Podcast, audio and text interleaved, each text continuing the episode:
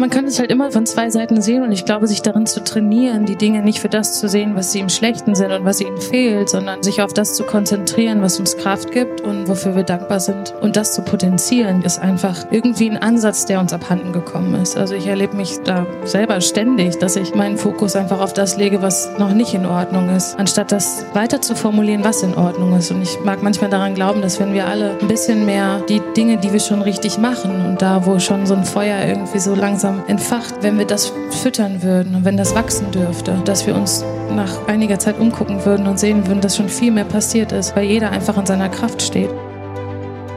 Herzlich willkommen bei Let's Talk Change. In unserer Podcast-Reihe diskutieren wir mit relevanten Entscheidungsträgern, inspirierenden Innovatoren und spannenden Visionären, welche Rolle Technologien, Geschäftsinnovationen, Politik und Medien für den Wandel der Wirtschaft und Gesellschaft in Richtung Nachhaltigkeit haben. Mein Name ist David Wortmann. Willkommen zu unserem zweiten Sommerspecial.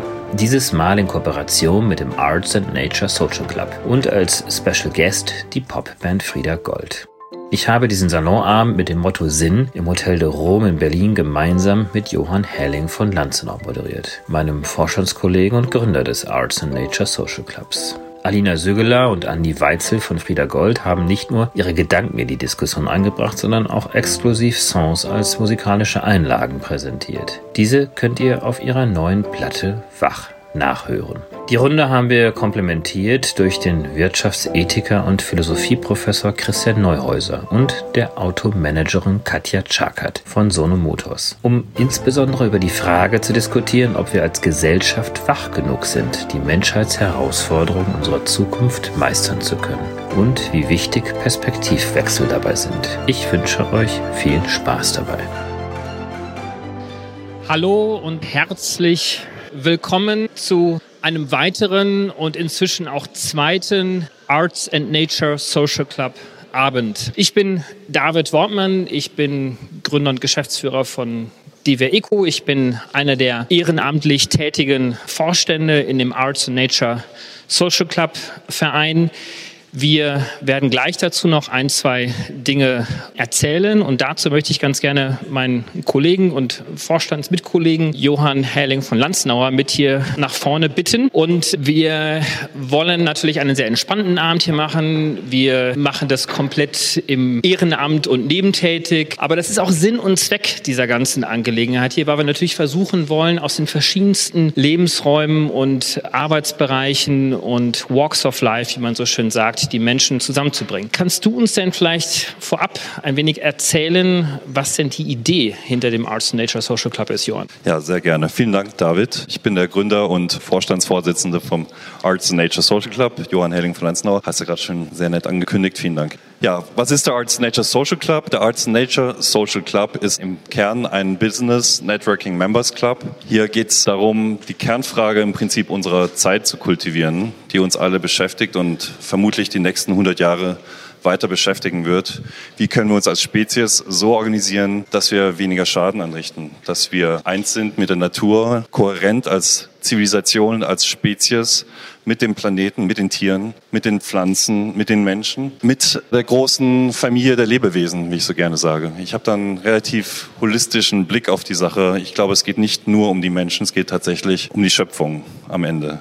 Ja, eine spannende Frage, unter der wir uns versammelt haben, organisiert haben als gemeinnütziger Verein in 2018. Und die Idee ist eigentlich zu sagen, okay, wie können wir als Spezies unsere Kultur prägen und verändern? Wie können wir einen Impact schaffen, wenn wir zusammenkommen als Gemeinschaft, uns organisieren? Und schauen, wo sind die Lösungsansätze? Wie können wir unsere Kultur, unser Denken, unser Fühlen vor allem im Kern unseres Herzens verändern? Wer kann denn Mitglied werden und warum sollte man Mitglied werden? Mitglied werden kann eigentlich jeder. Im Prinzip haben wir so vom Schwerpunkt unserer Thematik haben wir die Kunst, die Wissenschaft und die Unternehmer ausgewählt, weil wir glauben, dass diese magische Cross-Pollination Innovation schafft und Inspiration und einfach die einzelnen Nerds aus ihren Spezialistenbereichen herausholt und wieder vermengt. Das ist genau das, was wir versuchen hier zu tun, im Prinzip. Und Mitglied kann jeder werden, der Feuer hat für die Idee, für das Konzept, der Lust hat, sich zu beteiligen, der was an den Tisch zu bringen hat, dass wir uns mit unserem Programm weiterentwickeln können.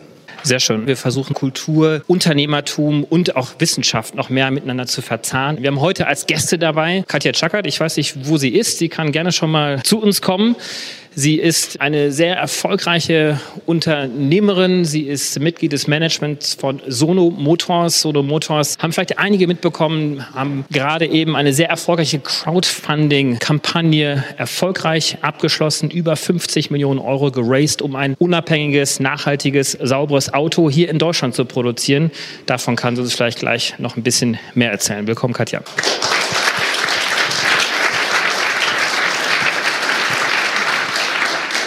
Wir haben als wissenschaftlichen, ich will nicht sagen Counterpart, aber Ergänzung Professor Christian Neuhäuser. Er ist Professor für Wirtschaftsethik an der Universität Dortmund. Er hat Philosophie studiert in Göttingen, Berlin und in Hongkong. Er hat mir gerade im Vorgespräch erzählt, dass er weiß, wie Quarantäne sich anfühlt. Er hat nämlich damals Anfang der 2000er bereits schon dieses miterleben dürfen. Vielleicht können wir auch so ein bisschen über diese Dinge noch diskutieren. Ja, herzlich willkommen.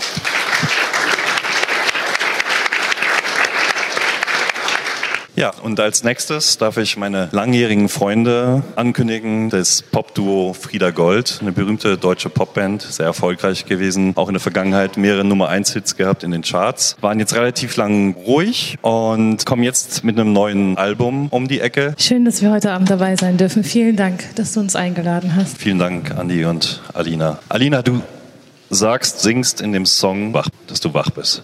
Wie kann man dieses Statement auf einer persönlichen, künstlerischen Ebene nachvollziehen, für dich ganz privat. Wie hast du diesen Wachmoment für dich erlebt? Also obgleich wach ja so ein Bewusstseinszustand ist, glaube ich, ist die Reise dahin, also dieses Wachwerden entscheidend. Und ich glaube, ich war vor allem einfach richtig, richtig müde, mir meine eigenen Entschuldigungen immer wieder abzukaufen und das Vertagen von Dingen, die man vorhat, das nicht ganz in seiner eigenen Wahrheit stehen. Ich glaube, ich war einfach viel zu irritiert von diesem immer wieder nicht ganz bei mir selbst sein. Und wir sind vor ein paar Jahren zurück in unsere Heimat gezogen, ins Ruhrgebiet. Ich mache kurz mal so einen ganz privaten Exkurs, weil das wirklich einfach dazu beigetragen hat, dass wir wieder ein Umfeld hatten, was uns daran erinnert hat, woher wir kommen, wer wir sind, wie wir gestartet sind, was unsere Werte waren, wie wir erzogen wurden. Ja, also das hat sich alles nochmal so neu aufgetan und ich glaube, das hat mich einfach unheimlich in die Verantwortung gezogen, wirklich daran zu arbeiten, immer mehr in meiner eigenen Wahrheit zu stehen. Es gab zum Beispiel zu oft die Situation, dass ich, obwohl ich überzeugte Vegetarierin bin, mein Leben lang und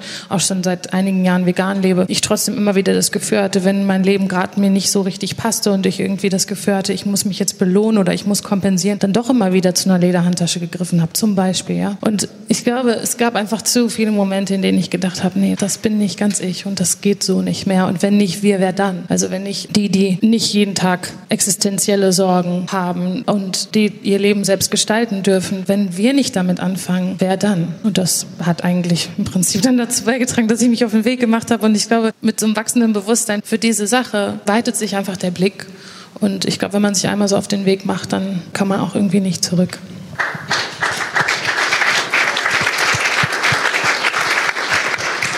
Also das Wachsein war im Prinzip für dich oder Wachwerden oder Aufwecken war für dich so ein Moment, wo du im Prinzip zu dir selber gekommen bist, zurück in die Heimat, familiäres Umfeld, die gewohnten Dinge, die man gelebt hat als Kind und die Nähe zur Familie zu finden. Und, und auch eine andere Lebensfreude wiederzufinden. Ich glaube, auch das ist einfach unheimlich wichtig. Und du hattest in Berlin gewohnt vorher, richtig? Ja, und das war hier eher ein Durchhalten als wirklich jetzt ein Gestalten irgendwie. Also für mich persönlich. Und ich glaube, wir dürfen uns erlauben, Freude im Leben zu finden und von dieser Freude heraus quasi dann aktiv zu werden, weil wir dann auch wirklich was zu geben haben und eine wirkliche Kraft haben. Christian, kannst du uns als Philosophieprofessor die Frage beantworten, ob wir als Gesellschaft denn noch wach sind? Weil ich habe manchmal so ein bisschen das Gefühl, dass wir uns so unglaublich viel Gedanken darüber machen, wie wir leben. Also wir versuchen nachhaltig zu leben, wir versuchen effizient äh, zu sein, wir versuchen unser Leben zu verlängern, wir versuchen gesunder zu sein. Aber wir machen uns doch manchmal zu wenig Gedanken darum überhaupt, warum wir leben. Und Sinn ist ja auch Thema des heutigen heutigen Abend hier. Warum leben wir? Na dann jetzt mal los. Also, okay, wie lange dauert der Abend heute? Ich fange mal bei Platon an. Ja. Nee, also im Ernst. Klar, das sind die Grundfragen der Philosophie. Und die Leute, die sich wirklich auf Philosophie einlassen, machen das nicht, weil sie logische Spielchen spannend finden oder so, sondern weil sie Sinnfragen stellen, weil sie wissen wollen, warum sind wir hier, worum geht's im Leben, warum leben wir überhaupt, was macht das Leben gut. Und viele kennen wahrscheinlich das Höhlengleichnis tatsächlich von Platon, wo es genau darum geht, wach zu werden, ja, also eben aus dieser dunklen Höhle rauszukommen, ans Licht zu kommen und durch das Licht aufgeweckt zu werden. Und deswegen haben, glaube ich, Adorno und Horkheimer recht, wenn sie sagen, die Aufklärungsgeschichte ist eine zweieinhalbtausendjährige Geschichte und zwar nicht nur in Europa, sondern auch in Indien, auch in China. Das Gleiche, was wir in Europa gesehen haben vor zweieinhalbtausend Jahren, haben wir auch in China gesehen, beispielsweise im Konfuzianismus, haben wir in Indien gesehen. Das war also die sogenannte Achsenzeit, wo plötzlich das aufgekommen ist, dass sich Menschen gefragt haben, was machen wir hier eigentlich auf dieser Welt? Was ist unsere Aufgabe? Und Adorno und Horkheimer haben auch gesagt, die Aufklärung, die ist gescheitert. Das haben die gesagt vor 50 Jahren und ich befürchte, die haben immer noch recht. Also die befindet sich noch im Scheitern. Also die Aufklärung ist gescheitert und damit entschlummern wir sozusagen auch wieder. Das Anthropozän, welches ja sozusagen um uns herum stattfindet, wir als Erfinder von Technologien, wir haben einen unglaublichen Einfluss auf die Entwicklung auch der Umwelt und der Natur, entgleiten aber so langsam wieder in einen Schlummerschlaf und lassen dann den Cyborg, das elektronische Zeitalter oder wen auch immer dann das organische Leben ablösen? Genau, die Aufklärung ist gescheitert, weil sie zwei Grundeinsichten versucht hat zu leugnen. Das erste ist, dass das menschliche Leben immer Leid besetzt ist und dass Angst immer eine große Rolle spielen wird. Und die Idee der Aufklärung war lange, die Angst vollständig besiegen zu können. Und das klappt einfach nicht. Das wird nie gelingen. Ja, man kann versuchen, mit Angst umgehen zu können, aber man wird nie vollständig angstfrei sein. Nicht als Individuum, nicht als Gesellschaft. Und das zu versuchen, das ist das erste Scheitern der Aufklärung. Und das zweite Scheitern der Aufklärung damit zusammenhängend ist, zu versuchen, den Mythos vollständig zu überwinden, die Spiritualität vollständig loszuwerden, aufzugehen in einer Wissenschaftlichkeit, die rein positivistisch ist, rein nach Zahlen funktioniert, rein nach Technik funktioniert und die kein Gespür mehr dafür hat, dass Menschen Wesen sind, die Transzendenz in sich tragen, die eben fragen, warum bin ich hier, warum gibt es das Universum, warum gibt es die Welt und das dazugehört, metaphorisch gesprochen, eins mit der Natur zu sein. Das heißt jetzt nicht, dass man immer fühlen muss, ich bin eins mit der Natur, ich bin eins mit der Natur, sondern es geht darum, dass man begreift, dass man Teil des Naturgeschehens ist. Und eine Cyborg-Fantasie ist gar kein Problem, wenn sie eine spirituelle Seite hat, wenn es nicht darum geht, die Angst vollständig zu besiegen. Wenn eine Cyborg-Idee aber eine ist, der es darum geht, dann sind wir völlig angstfrei, dann haben wir die Natur vollständig überwunden, dann glaube ich, ist sie auch zum Scheitern verurteilt. Versuchen wir mal ins Hier und Jetzt zu kommen, Katja. So ein ganz konkretes Beispiel seid ja ihr. Also ihr habt ja tausende von Menschen inspiriert, habt ihnen Hoffnung gegeben, habt ihnen ein Narrativ gegeben, habt sie quasi aufgerüttelt und aufgeweckt, indem ihr sie inspiriert habt, euch über 50 Millionen Euro zu geben, um ein nachhaltiges Auto zu produzieren. Wie schaffst du jetzt diesen Bogen und welches Narrativ habt ihr denn diesen Leuten erzählt, damit sie sagen, das macht Sinn, das mache ich und ich glaube den Leuten? Okay, also ich würde nicht unbedingt behaupten, dass wir die Leute dazu im Kern motiviert haben, sondern glaube ich eher da Impulse gegeben haben, die ja eigentlich schon in so einem gewissen kollektiven Erwachen zu finden sind. Also ich glaube, wir haben eine Plattform geboten oder durch unsere Vision, ja, so ein bisschen diese Überzeugungen, die schon angestoßen sind oder oder das kritische Hinterfragen von, wie wir wirtschaften, in was für einem System leben wir, was für Ziele oder was für einen Sinn stiften Unternehmen, dass wir da halt auf fruchtbaren Boden gefallen sind mit dieser Vision, letztendlich eigentlich die Welt nicht schlechter zu machen, sondern Lösungen zu bieten, um Ressourcen zu nutzen, um ja einfach diese ganzen brisanten Themen, sei es jetzt Mobilitätswende, sei es Energiewende, letztendlich das Erreichen der Klimaziele voranzubringen und das halt eben mit einem Produkt, jetzt in dem Fall das solarelektrische Auto und die darum gebauten Dienstleistungen, dass das einfach ein Thema ist, was auf fruchtbaren Boden fällt und wo die Leute sagen, okay, das ist irgendwie, was ich will, gleichzeitig natürlich irgendwo auch auch das Misstrauen in die Praktiken oder in die Geschäftspraktiken von bestehenden Unternehmen. Also einfach zu sagen, okay, was die Automobilwelt da macht, da stehen wir nicht mehr dahinter, das wollen wir nicht. Wir wollen was anderes und wir wollen Unternehmen, die sich eben ihrer Verantwortung bewusst sind, wenn sie Produkte und Dienstleistungen bauen und designen. Also Sono Motors widerlegt die Thesen von Adorno. Ihr findet Aufklärung statt, ihr mobilisiert die Menschen. Naja. Er kann sich nicht mehr wehren. Soll ich jetzt einfach Ja sagen oder? Let's go. ja, nee, im Grunde nicht. Also ich glaube, dass die beiden Punkte, die hier gerade angesprochen wurden, natürlich dadurch nicht widerlegt sind, aber vielleicht eher anlehnend an irgendwie dieses, ich merke, irgendwas stimmt nicht oder so wie wir Sachen momentan machen, wird es nicht funktionieren oder so zerstören wir uns letztendlich die Lebensgrundlage. Ich glaube, das ist schon für viele Leute was, was zunehmend in das Bewusstsein tritt und was natürlich dann auch das Individuum in die Verantwortung bringt, eben anders sich zu verhalten, andere Konsumentscheidungen zu treffen und eben ja auch gewisse Status Quos und Standards einfach zu überdenken und zu sagen, was kann ich als Individuum machen? Jetzt in dem Fall plakativ, muss ich mir einen teuren Verbrenner oder ein großes Verbrennerauto kaufen oder kann ich mich für eine Variante entscheiden, wo ich mich für ein Fahrzeug entscheide, was ja letztendlich meine Mobilitätsbedürfnisse befriedigt und gleichzeitig, wie kann ich das teilen? Also wie kann ich effizient Ressourcen nutzen, die uns zur zur Verfügung stehen. Ja, also vielen Dank für diese großartige Arbeit mit Sono Motors. Gibt es noch andere gute Beispiele? Tesla, viele Unternehmer, viel Industrie, die langsam anfängt, sich umzustellen, sich mit der Realität zu beschäftigen und weniger Greenwashing zu betreiben, als wirklich technologische Lösungen zu finden, die mit Sicherheit immer auch eine Haltungsvoraussetzung beinhalten. Eine Frage an dich, Andi. Wenn man das hört, was verschiedene Unternehmen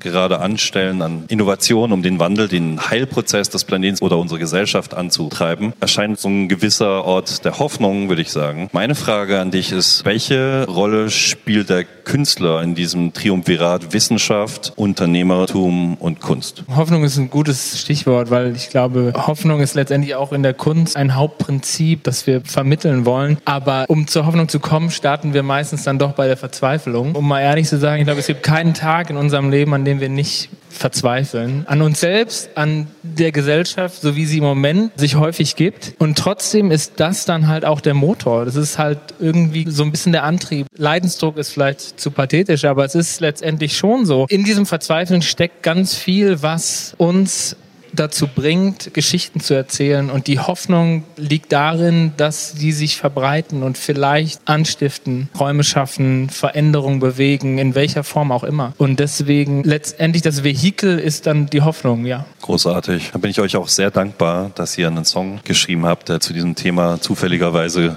wunderbar passt. Ich habe keine Angst, dass die Welt sich weiterdreht. Alina, das ist ein Song voller Mut, voller Zuversicht. Ist es das, was wir brauchen? Ist es das, was uns verloren gegangen ist? Möglicherweise diese kindliche Authentizität, diese kindliche Zuversicht. Ist es das, was wir möglicherweise von euch Künstlern auch lernen können und wiedererlernen können, um dann doch diese Welt wieder ein Stückchen besser machen zu können?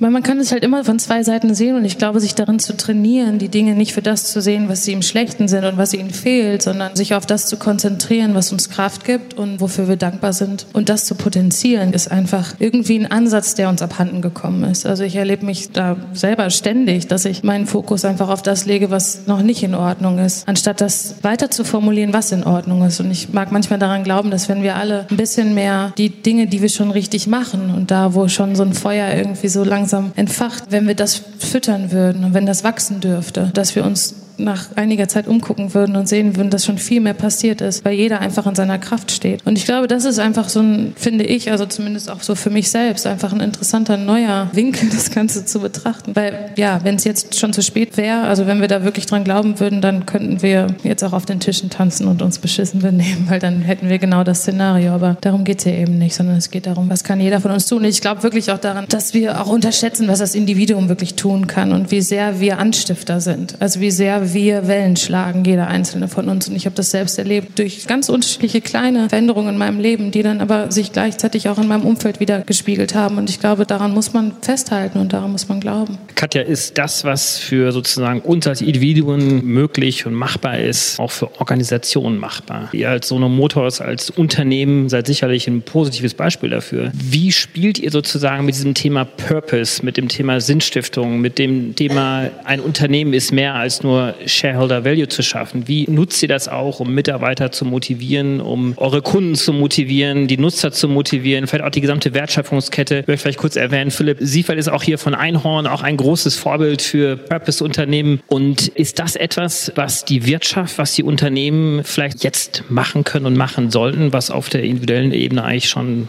machbar ist? Also darauf ist die Antwort sicherlich auf jeden Fall. Also ich glaube, es geht immer darum, welche Kriterien man in grundsätzliche Entscheidungen auf Unternehmensebene einbettet. Also zieht man in Erwägung, was für einen Impact die eigene Unternehmung oder die Lieferkette eines Produkts oder das Produkt selber im Lebenszyklus, zieht man das in Erwägung, was dieser Impact ist oder ist man eben in erster Linie profitmaximierend? Und ich glaube, selbst wenn wir jetzt quasi mal auf so eine philosophischere Ebene fragen, ob ein gutes Wirtschaften in einem schlechten System möglich ist, dann ist dennoch glaube ich, die Antwort, ja, man kann Sachen schon sehr wohl besser machen. Und ich glaube, wenn man sich überlegt, welche Missstände kann man durch neue Technologien, durch Produkte, durch Dienstleistungen in den Markt bringen, die wirklich eine messbare und gute Veränderung schaffen, dann ist das möglich. Also man kann anders wirtschaften, man kann anders mit seinen Mitarbeitern umgehen, man kann ja in den Kern von Entscheidungen, Erwägungen mit einbeziehen, die der Ressourcenschonung und dem Klimaschutz dienen. Das ist möglich. Das finde ich sehr wichtig und interessant, was du sagst. Für den Wandel, das erfordert ja auch die Bereitschaft im Inneren, sich zu lösen von alten Klischees und Strukturen, die man gelernt hat in unserer Kultur, aus seiner Erziehung heraus, die aber auch vorgegeben sind in der Gesellschaft, im Job,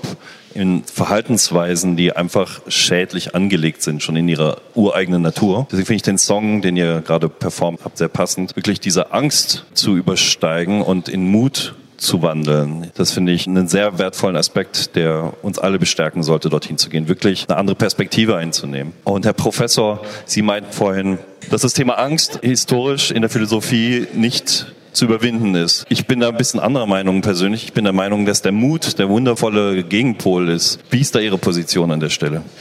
Ich habe jetzt plötzlich das Bedürfnis, was ungemein Professorales zu sagen, aber mir fällt einfach nichts ein. Außer, dass ich glaube, man muss Ambivalenz ertragen. Ja, Ich glaube, das ist nicht Mut oder Angst, sondern man muss akzeptieren, dass es ganz viele Gründe gibt, Angst zu haben. Angst vor dem Tod, Angst vor Verlusten. Wir leben in postmodernen Zeiten. Ja, Alles ist unklar, alles ist im Fluss. Keine Ahnung, was morgen ist. Wie ist das mit dem Virus hier? Und und hast du nicht gesehen und trotzdem mutig sein. Und das kann verschiedene Motive haben, trotzdem mutig zu sein. Das kann aus Hoffnung geschehen, es kann auch aus Trotz geschehen. Ja? Ich habe keinen Bock, dieser fucking Angst, mich zu unterwerfen, also bin ich trotzdem mutig. Das geht. Aber das erreicht man nicht, wenn man die Ambivalenz wegleugnet und so tut, als gäbe es keine Gründe, Angst zu haben, sondern man muss sich damit auseinandersetzen, man muss sie überwinden. Und das ist Arbeit, das braucht Zeit, das braucht Energie, das braucht Reflexion. Und das ist das, was ich betonen wollte. Ja? Ich wollte nicht sagen, wir müssen jetzt alle Trübsal blasen oder so etwas. Und dazu gehört es auch, aktiv zu sein, ökonomisch aktiv zu sein. Und ich halte so ein Unternehmen nicht gar nicht für nur eine ökonomische Tätigkeit, das ist für mich genuin politisches Handeln. Ja? Und ich glaube auch, dass das Individuum Einfluss haben kann. Das Individuum hat umso mehr Einfluss, wir alle Einzelne haben umso mehr Einfluss, je stärker wir uns als Teil einer sozialen Bewegung verstehen. Da glaube ich einfach, dass Hannah Arendt vollkommen recht hat. Politisches Handeln ist immer kollektives Handeln. Ja? Und so ein Unternehmen zu gründen und dann gemeinsam so ein Ziel zu verfolgen, das ist politisches Handeln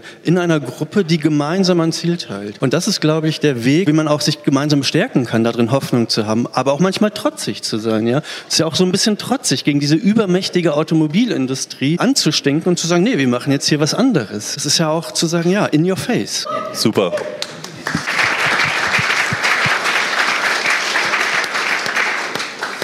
Ja, Position beziehen, unheimlich wichtig. Einfach raus aus den Kisten denken. Andere Perspektiven, mehr Weiblichkeit. Wie können wir mehr Weiblichkeit lernen und wie können wir mehr Weiblichkeit und vielleicht auch andere Perspektiven in die Wirtschaft mit einbringen, um einfach anders wirtschaften zu können. Was können wir von dir lernen, Katja? Ja, das wäre sehr schön, wenn man jetzt mal von Frau oder Weiblichkeit absieht und sagt, okay, was sind weibliche Prinzipien, die uns irgendwo beim Wirtschaften abhanden gekommen sind, dann denke ich schon, dass es halt diese Reflexion und diese Wiederverbindung mit der eigentlichen Natur beziehungsweise eben den eigenen Emotionen ist. Und ich glaube, wenn das wieder mehr ins Bewusstsein gerät, in dem Moment, wo man Entscheidungen trifft, dann ist auch wirklich ein anderes Miteinander, weil darum geht's ja letztendlich, auch wieder möglich. Und das wiederum wird sich übersetzen auf wirtschaftliche Praxis. Also ich denke, in dem Moment, in dem die Menschen wieder mehr bei sich sind, sich wieder halt mehr spüren, ist auch ein empathischerer Umgang mit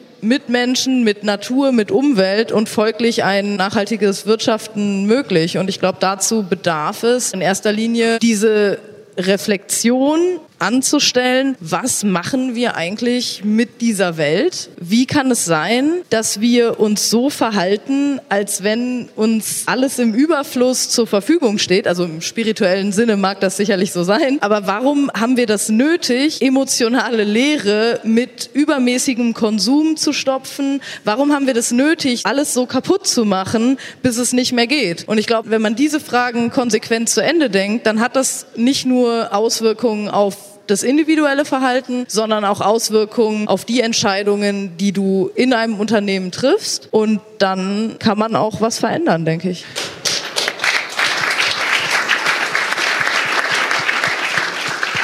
Mutter Erde ist ja nicht nur eine Metapher, sondern in den 50er, 60er Jahren haben sich ernstzunehmende Wissenschaftler mit dem Prinzip der Gaia beschäftigt, also der Erde quasi als einzigen Organismus, dessen Teil wir sind, die umsorgende Mutter Erde. Gandhi hat ja auch schon gesagt, we have everything what we need, but we don't have everything what people greed. Müssen wir eine neue Weiblichkeit ausrufen? Müssen wir in das Zeitalter der Weiblichkeit jetzt hineinkommen? Ist dieses Zeitalter des Greeds, der Wirtschaft, der überkommenen Wirtschaft, über die wir gerade ja auch schon sprachen, muss dieses sozusagen abgelöst werden und müssen uns viel mehr um Sorgen um die Mutter Erde und um die Weiblichkeit kümmern. Ja, ich glaube schon. Ich meine, du hast das äh, ja auch schon gesagt, das äh, gilt für die Wirtschaft. Ich glaube, es gilt noch grundlegender. Neben der abolitionistischen Bewegung, also Abschaffung der Sklaverei, ist die Frauenbefreiungsbewegung sicherlich die erfolgreichste politische Bewegung der letzten 200 Jahre. Jetzt sind wir gerade an einem Punkt, wo wir aufpassen müssen, dass das nicht wieder umkehrt. Ich meine, im Bundestag ist es so, dass so wenig Frauen Bundestagsmitglieder Mitglieder sind wie seit 16 Jahren nicht. Also da muss man auch ein bisschen aufpassen. Da gibt es, glaube ich, was zu tun. Deswegen wieder Ambivalenz. Ja? Und ich denke, dass es tatsächlich so ist, dass das, was jetzt Weiblichkeit genannt wurde, etwas ist, was für uns alle, also Frauen, Männer oder diverse Identitäten von zentraler Bedeutung ist. Und was wir stärker in allen gesellschaftlichen Bereichen, auch in der Wirtschaft, zum Vorschein bringen müssen. Auch die Philosophie ist da nicht frei von. Die hat lange Zeit so getan, als würden wir so als kleine rationale Denker auf die Welt kommen. Ja, was für ein Bullshit. Wir sind sind die ersten Monate symbiotische Wesen mit unseren Müttern. Ja? Und zwar für sehr, sehr lange Zeit. Erst im Körper und dann auch danach. Und das ist ein wesentlicher Bestandteil unserer aller Identität. Und das zentrale Element ist tatsächlich dieses Symbiotische, das Kooperative. Und ich glaube, das sieht man in der Wirtschaft auch sehr, sehr gut, dass da eine große Einseitigkeit bestanden hat,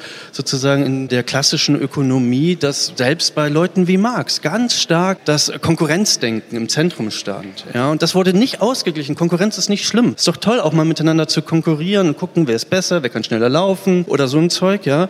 Aber das kooperative Element, das wurde so stark verdrängt, dass eine massive Einseitigkeit entstanden ist. Und ich glaube, dass es so ist, dass wir eine bessere Balance finden müssen zwischen Konkurrenz und Kooperation. Und dann haben wir nachhaltiges Wirtschaften. Das scheint mir also die Grundformel zu sein.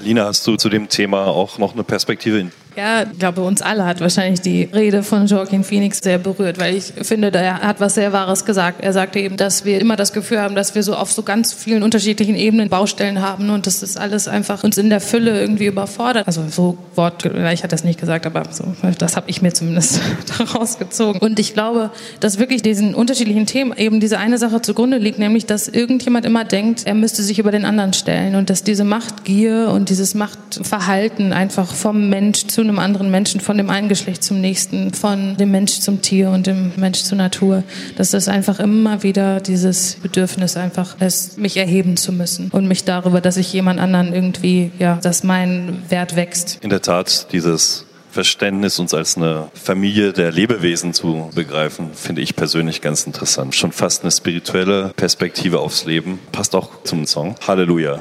Ja, der Song erzählt vor allem einfach darüber und es ist so simpel, ja, einfach wirklich die Augen zu öffnen und mal hinzugucken, wie gut es uns geht und wie dankbar wir sein können jeden Tag und dass man eigentlich auch jeden Tag in dem Leben, was wir alle so führen dürfen, zumindest irgendwas findet, was einem die Kraft gibt, dann seinen Blick zu heben und irgendwo anders weiterzumachen und irgendwo anders seine Energie reinzugeben. In der Vorbereitung auf den Abend hier, weil uns dann schon auch manchmal bewusst wird, dass wir uns in unserem Leben viel mit uns selbst beschäftigt haben, was man als Künstler so tut, weil wir irgendwie diejenigen sind, die versuchen oder deren Aufgabe es ist, Dinge zu erspüren und uns selbst zu erkunden und das ins Verhältnis zu setzen. In Vorbereitung auf so einen Abend wiegt es manchmal schwer, dass wir so gar nichts gelernt haben und dass wir so überhaupt nicht vom Fach sind und dass wir aus keinem Wissensschatz so schöpfen können, außer aus dem Erlebten. Aber ich finde es deswegen, und da ist mir nochmal bewusst geworden, was ihr hier und du vor allem auch für einen sicheren und schönen Raum geschaffen habt, ja, in dem wir alle so kommen dürfen, wie wir sind, mit all den Fragen, die wir haben, mit all dem Unwissen, was einfach irgendwie noch herrscht und keine Frage irgendwie zu blöd ist und wir uns alle gemeinsam dadurch, dass wir hier in diesem Raum sind, auf den Weg machen wollen. Und ich finde, das ist einfach so was Schönes und das fehlt solche Auffangbecken oder solche Stellen, an die man sich wenden kann, die fehlen einfach auch. Ich glaube, es gibt viel mehr Menschen, die tatsächlich aktiv werden wollen, aber eben gar nicht so richtig wissen, naja, jetzt entscheide ich mich für das und das, aber da gibt es ja auch noch was, was nicht so ganz in Ordnung ist und so. Also ich glaube, das, was hier passiert, dieser Dialog und wirklich dieser sichere, geschützte Raum, in dem es stattfinden darf, das ist einfach wunderbar, dass es das gibt. Und wir sind sehr glücklich, dass wir dabei sein dürfen. Ganz, ganz besten Dank. Danke sehr.